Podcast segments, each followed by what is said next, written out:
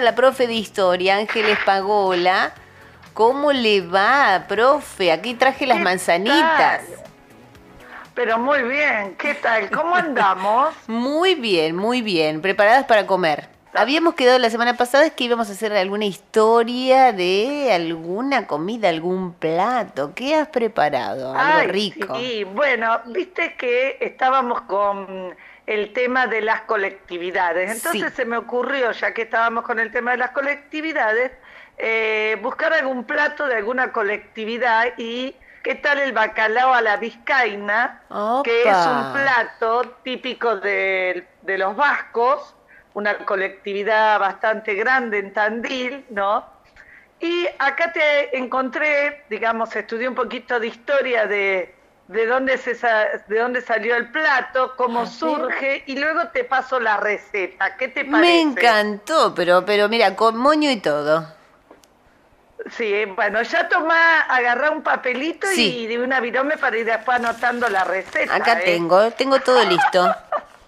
Mira, mira. Bueno, vamos con el tema del bacalao. Sí, El, para ubicarlo, el bacalao es un pez que vive en aguas frías, en aguas muy frías, de 0 a 10 grados, y generalmente pesa entre 50 y 200 kilogramos. El bacalao más rico, y que cuando yo era chica recuerdo que venía de ahí también, es el de los fiordos de Noruega, Mm, que son los considerados de mejor calidad. Hoy hace tiempo que nuestro país ya no entra. Igualmente nuestro bacalao no deja de ser feo, es bastante rico. Bueno, este tiene también su uso Eh. medicinal el bacalao, ¿no? Que se usaba el aceite de hígado de bacalao. Sí, eso Mm. ya, eh, ahora ya, ya llegaré ahí. Bien. Eh, vamos a ver cómo llega el bacalao a ser un plato, digamos, de este, típico de algunos lugares. El bacalao es un pez que tiene una carne muy tierna y muy delicada al paladar.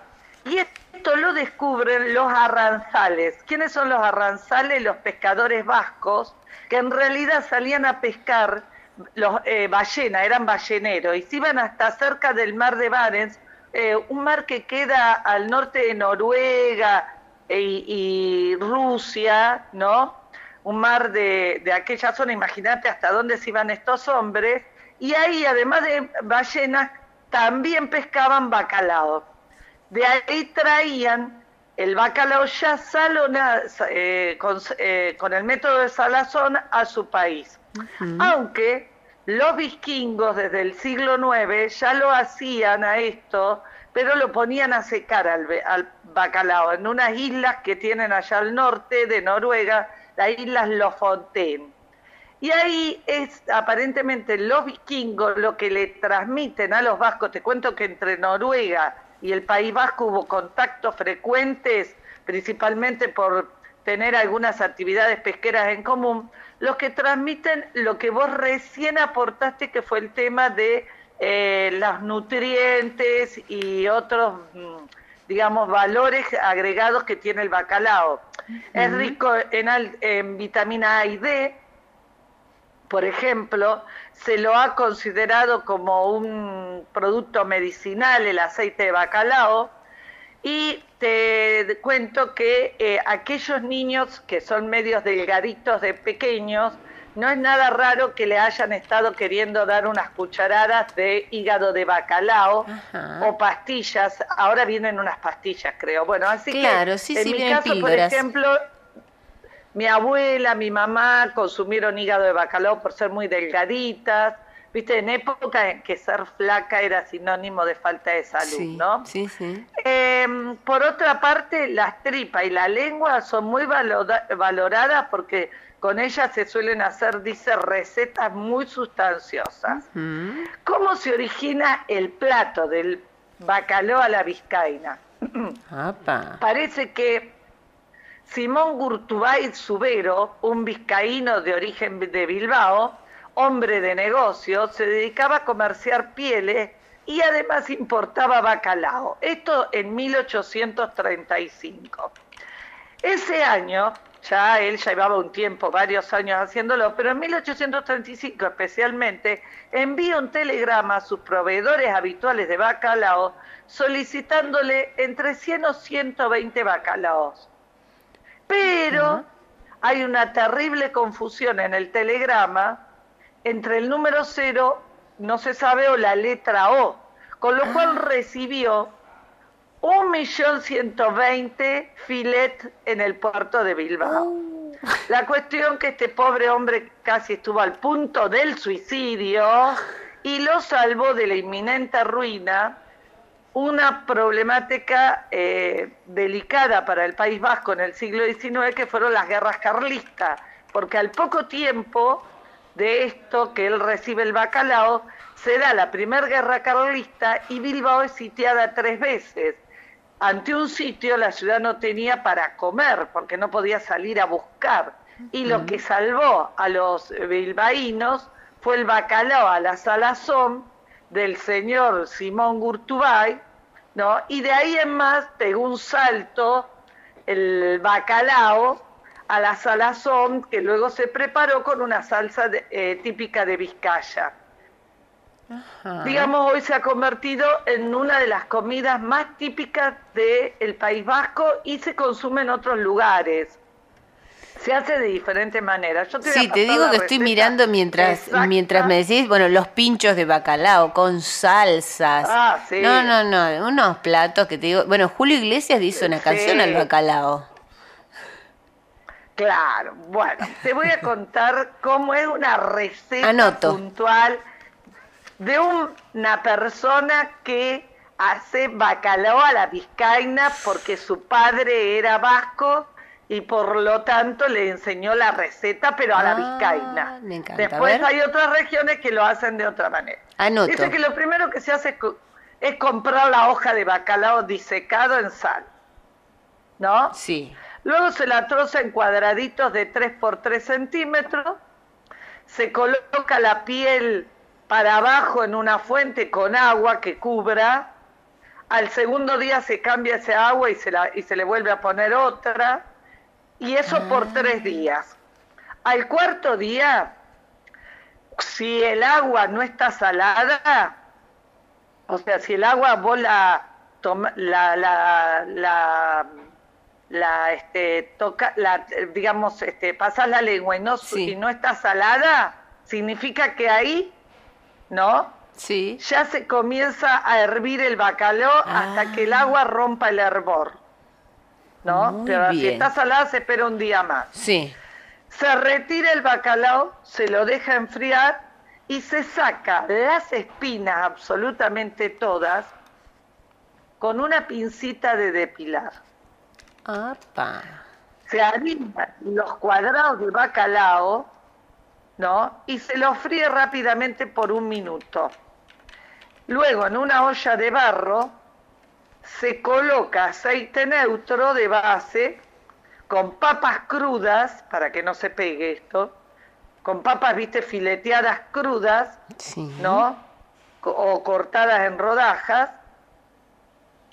Eh, se hace una capita, encima se pone una salsa de tomate con morrones asados, luego va una capa del bacalao que ya tenés, volvés a repetir eh, la salsa de tomate con, este, con morrones, volvés a repetir el bacalao así hasta completar la olla.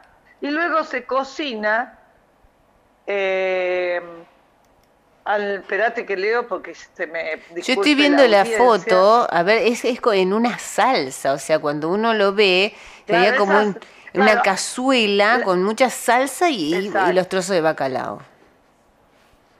Sí, eh, ahí está. Lo que sí dice que hay que hacerlo así como en capas y la salsa no es muy, digamos, muy, muy elaborada, es simplemente salsa de tomate con morrones asados.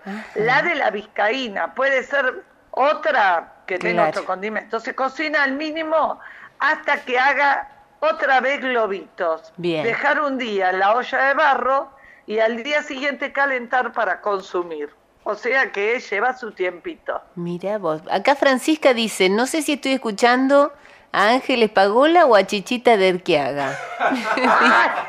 Francisca. Claro, Francisca esperaba este, la historia y se encontró con eh, también una receta. Francisca que ha sido tu alumna. Francisca, Francisca sabe que la profesora no sabe demasiado de cocina. Chichita Pagola. Viste vos, ahora en cualquier momento doy, hago un programa de cocina. Claro. Estaría ¿y por qué bueno. La, receta me la pasó un vasco de ley, ¿no? De cu- cuyo padre era de hacía el bacalao al vi- a la vizcaína. Puede haber otros bacalaos de diferente forma elaborados porque es uno es digamos el nosotros nos estamos adelantando a seis meses antes de la Pascua, ¿no? Y siempre la- vamos es un una paso comida adelante. de Pascua. Exacto. Sí. Muy bien. Siempre un paso adelante. En realidad es un plato de Pascua el bacalao, Sí. ¿no? Pero digamos, es típico de, del País Vasco. Y yo siempre recuerdo que en mi casa, por ejemplo, para el día que, viste, se come el bacalao o pescado, ¿no? Que se reúne toda la familia. Mi abuelo traía bacalao y mi abuela lo retaba y le decía, pero si el único que come bacalao sos vos, ¿por qué traes bacalao? Después mi abuela tenía que salir a comprar otras cosas. Ay, por favor. Y éramos, fíjate. no sé, viste que hay veces que lo- los, era, es el chiste que ha quedado en la familia, ¿no? Mi mamá lo acompañaba para que mi abuelo pobre no estuviera solo en la comida del bacalao. Qué grande. Bueno, te digo que me dieron ganas de comerlo, ¿eh? así que... eh, Sí, es muy rico, yo lo he comido. La O sea que a mí el bacalao mucho no me gustaba y preparado así es muy, muy rico. Viste que te tiene que ver cómo, cómo esté hecho. Hay platos que uno dice, "Ah, no sé si me gusta Sí, esta carne, pero bien Ahí hecha. está el gran secreto. Claro, claro. Bueno.